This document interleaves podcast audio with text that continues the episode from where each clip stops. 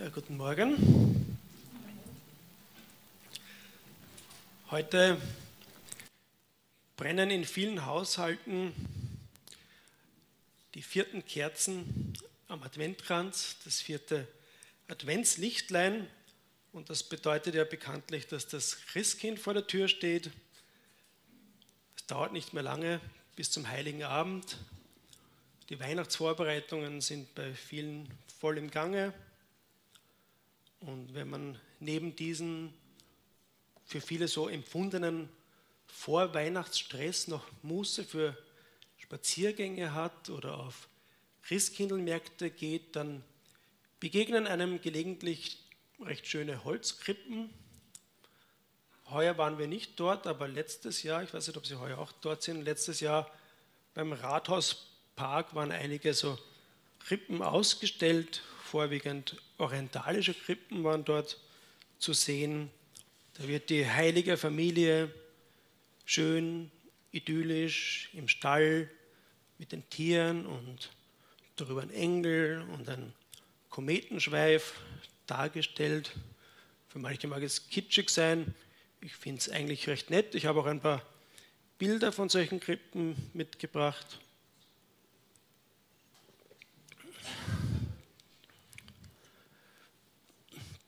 Das nächste bitte. Im Zentrum ist eben immer die, die, die, der Stall mit Josef und Maria und dem Jesuskind in der Futterkrippe. Diese Szene ist allgemein bekannt, aber ich habe auch noch ein weiteres Bild einer barocken Krippe mitgebracht. Wenn man sich dieses Bild genauer ansieht, dann ist es vorbei mit idyllischer Sentimentalität. Denn was hier dargestellt wird, ist der sogenannte Kindermord des König Herodes. Herodes hat aus lauter Angst, eines dieser Kinder könne ihm später seinen Thron streitig machen. Aus Angst davor hat er alle Buben im Alter bis zu zwei Jahren im Umfeld von Bethlehem umbringen lassen. Und das Kind, das er gefürchtet hat, war niemand anderer als Jesus Christus oder Jesus der Messias, was beides so viel heißt wie Jesus der König, also Konkurrenz für König Herodes. Aber Jesus war eben nicht unter diesen Opfern des Massenmordes. Seine Familie konnte rechtzeitig nach Ägypten fliehen. Und ich lese jetzt diese Geschichte aus dem Matthäus-Evangelium, Kapitel 2, Verse 13 bis 21. Ihr könnt auch mitlesen.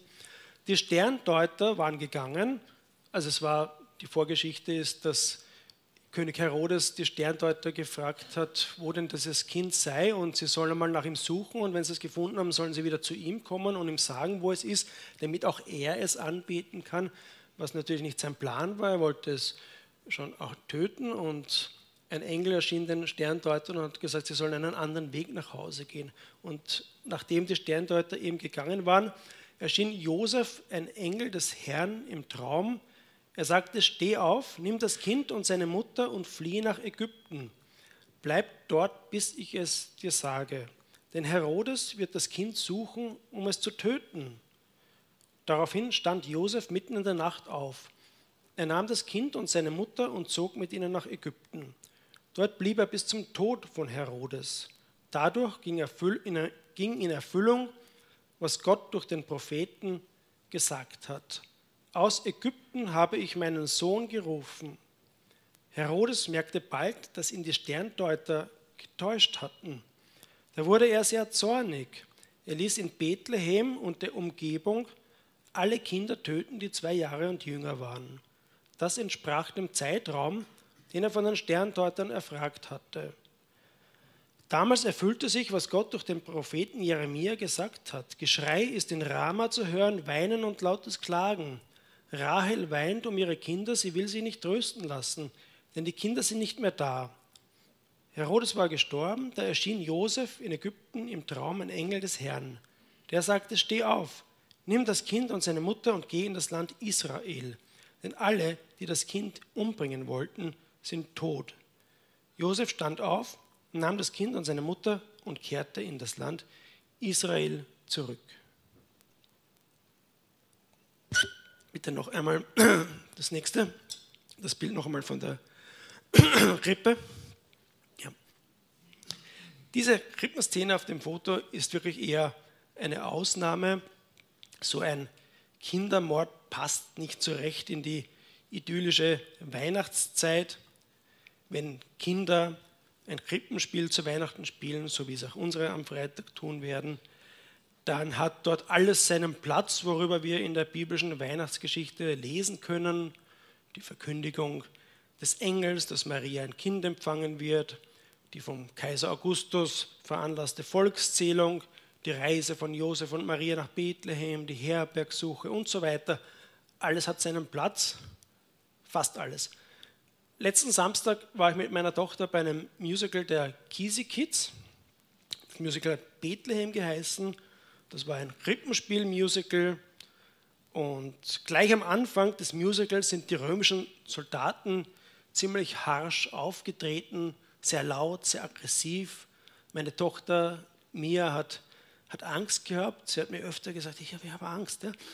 Und aus meiner Befürchtung, schon vor der Pause wieder nach Hause, nach Hause fahren zu müssen, das war nicht in Wiener Neustadt, habe ich überlegt, ja, ob Soldaten nach der Volkszählung dann noch eine Rolle spielen werden. Ich habe mir so die Weihnachtsgeschichte durch den Kopf gehen lassen.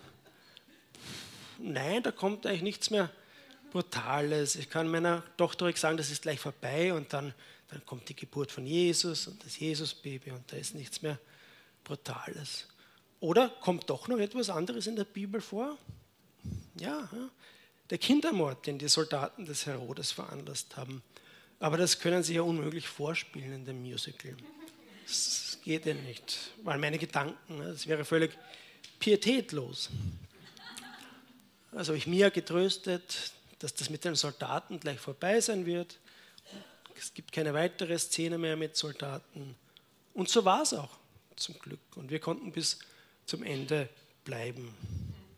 So eine Gewaltszene wäre dort wirklich völlig fehl am Platz.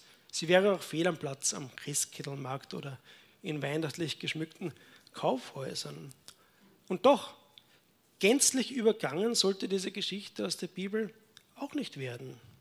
Wir stehen in der Versuchung, Weihnachten so harmonisch und idyllisch möglich zu gestalten. Und da passt diese Geschichte nicht so recht, recht hinein. Wir stehen in Gefahr, Herodes aus der Weihnachtsgeschichte zu verbannen.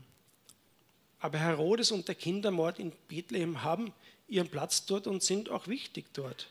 Die Geschichte hilft uns, die Welt und den kulturellen Rahmen zu verstehen, in den Jesus hineingeboren worden ist. Und darum lautet das Thema heute, lasst Herodes in der Weihnachtsgeschichte.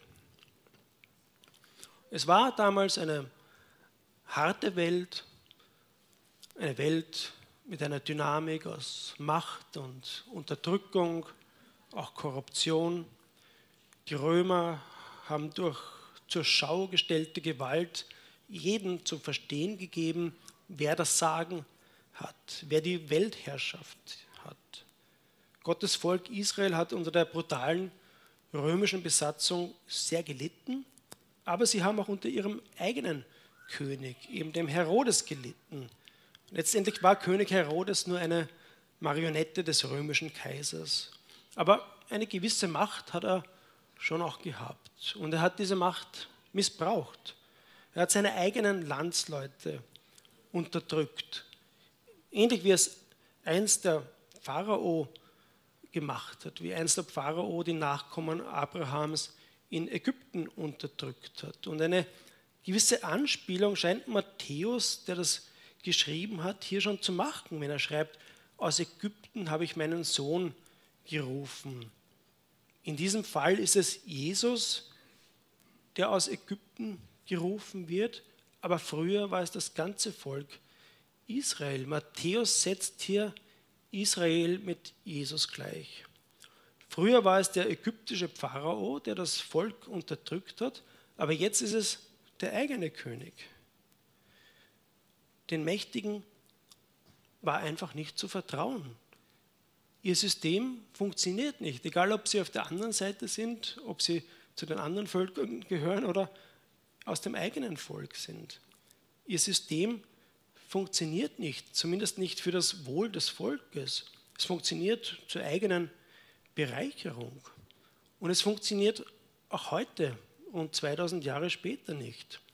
Macht korrumpiert, absolute Macht korrumpiert absolut, hat Lord Acton gesagt. Eine Feststellung, an der sicher was Wahres ist. Absolute Macht passt nicht zu einem Menschen, sie passt nur zu Gott selber. Unsere Situation ist heute nicht so viel anders als zu der Zeit der Weihnachtsgeschichte. Natürlich haben wir keine römische Besatzungsmacht über uns, aber Macht etabliert durch Gewalt und Krieg ist nicht aus der Mode gekommen. Auch nicht die eigene Jugend zu opfern für das eigene Wohlergehen. Wen schicken hohe Politiker und Generäle, die in ihren sicheren Hauptquartieren sitzen, an die Front? Die Jugend. Fast noch Kinder sterben an der Front. Das war bisher in allen Kriegen so. In einer korrupten Welt müssen Kinder für den Status, den Wohlstand und die Macht der Erwachsenen geopfert werden. Viele mussten für das Wohl eines einzigen sterben. Und hierin besteht der große Unterschied zu dem neugeborenen König, vor dem sich Herodes so gefürchtet hat. Jesus war ganz anders. Und wir brauchen Herodes in der Weihnachtsgeschichte, um diesen Kontrast zwischen diesen beiden Königen zu sehen. Gott kommt zu den Menschen nicht, um sie zu unterdrücken, sondern um ihnen zu helfen, sie zu befreien, Gott kommt in Jesus als Diener zu uns. Das Bild des verletzlichen Kindes in der Krippe steht in völligem Kontrast zu dem thronenden König Herodes und doch ist es viel mächtiger und größer als dieser. Der eine repräsentiert einen Lebensweg, auf dem eigene Interessen auf Kosten anderer im Vordergrund stehen, während der andere einen dienenden Weg gegangen ist. Jesus hat sich selbst für die Menschen hingegeben. Was bedeutet das für diejenigen, die in ihrem Leben Jesus nachfolgen wollen, die den Weg Jesus gehen wollen? Wenn uns das Leben von Jesus Sinn und Ausrichtung für das eigene Leben geben soll, dann stehen auch wir in Opposition zu den gängigen, gängigen Machtstrukturen dieser Welt. Jesus nachzufolgen bedeutet, auf der Seite der Schwachen und auf der Seite der Unterdrückten zu stehen. Es bedeutet, sich nicht vor den Mächtigen zu beugen, mit ihnen zu kooperieren, sondern in die Schwachen und in die Verletzlichen zu investieren. Das Reich des König Jesus funktioniert nach ganz anderen Gesetzmäßigkeiten als die von Menschen aufgebauten Regimente. Und deshalb war dieses auf den ersten Blick so verletzliche Kind in der Futterkrippe nicht harmlos, sondern eine unheimliche Bedrohung für die Machthaber. Und so sind oder sollten es auch diejenigen sein, die diesem König nachfolgen. Christen. Dadurch, dass meine Frau aus Taiwan kommt und wir in unserer Arbeit ein Stück weit auch immer wieder mit Kirchen in Asien zu tun haben, sehe ich mich manchmal vor der Frage, warum Regierungen wie in China oder Nordkorea Christen unterdrücken. Christen sind doch gute Staatsbürger, so wie sich eine Regierung eigentlich nur wünschen kann. Sie arbeiten fleißig, meistens zahlen brav und ehrlich ihre Steuern, befolgen die Gesetze und so weiter. Und wenn sie sich dann am Sonntag in einen Kirchen treffen, stört das ja eigentlich niemanden. Wenn Christsein nur aus diesen genannten Bereichen besteht, dann ist aber eher was schiefgelaufen. Wenn, und das gilt uns genauso, wenn Christen sich nur auf ein gutes Bürgersein und eine nach innen bezogene Frömmigkeit, wenn Christen nur darauf reduziert werden kann, dann, dann stehen wir nicht mit beiden Beinen in der Nachfolge Jesus. Diese genannten Punkte sind wichtig, aber äh, es sind auch andere Sachen wichtig. Als Christ oder als Christin müssen wir auch für soziale Gerechtigkeit einstehen. Ein Christ muss auf der Seite der Schwachen und der Unterdrückten stehen und nicht mitspielen bei skrupellos bei den Spielen der Mächtigen. Und das ist oft für uns herausfordernd und unbequem, aber wenn wir uns die Weihnachtsgeschichte inklusive dem Kindermord in Bethlehem ansehen, dann war der Weg, den Jesus vor uns gegangen ist, von Anfang an ein unbequemer Weg. Jesus ist in ein, in ein Land und eine Zeit voller Spannungen, Gewalt, Ängste geboren worden. Da war nichts von einer idyllischen, friedlichen Stimmung zu spüren. Jesus ist in einem Stall geboren worden und in einer Futterkrippe von Tieren gelegt worden. Ein paranoider König hat davon erfahren und wollte ihn gleich umbringen lassen, bevor der König aller Könige noch gehen und sprechen konnte, war er bereits ein heimatloser Flüchtling, auf den ein Kopfgeld ausgesetzt war. Und genauso musste auch der König in seine Welt kommen, um die Menschen dort befreien zu können.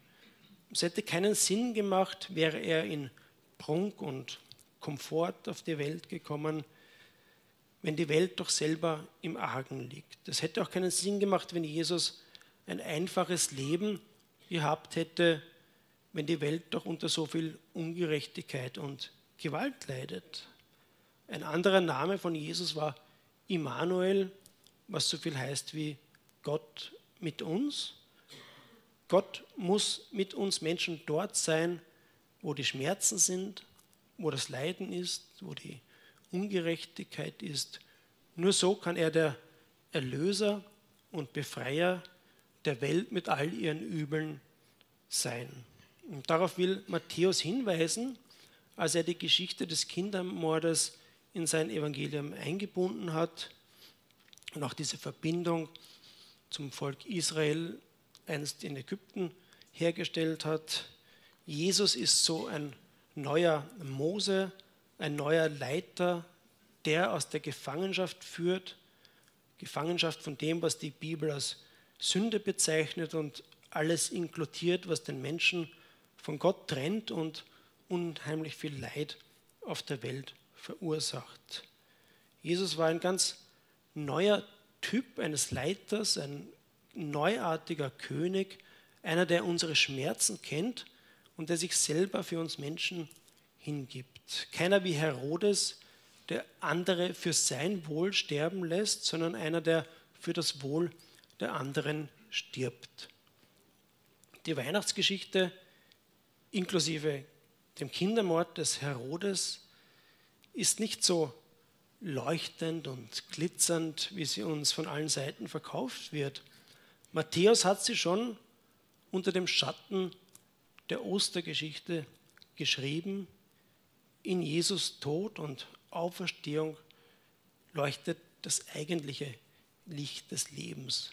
Weihnachten ist nur eine notwendige Vorstufe auf dem Weg dorthin. Amen.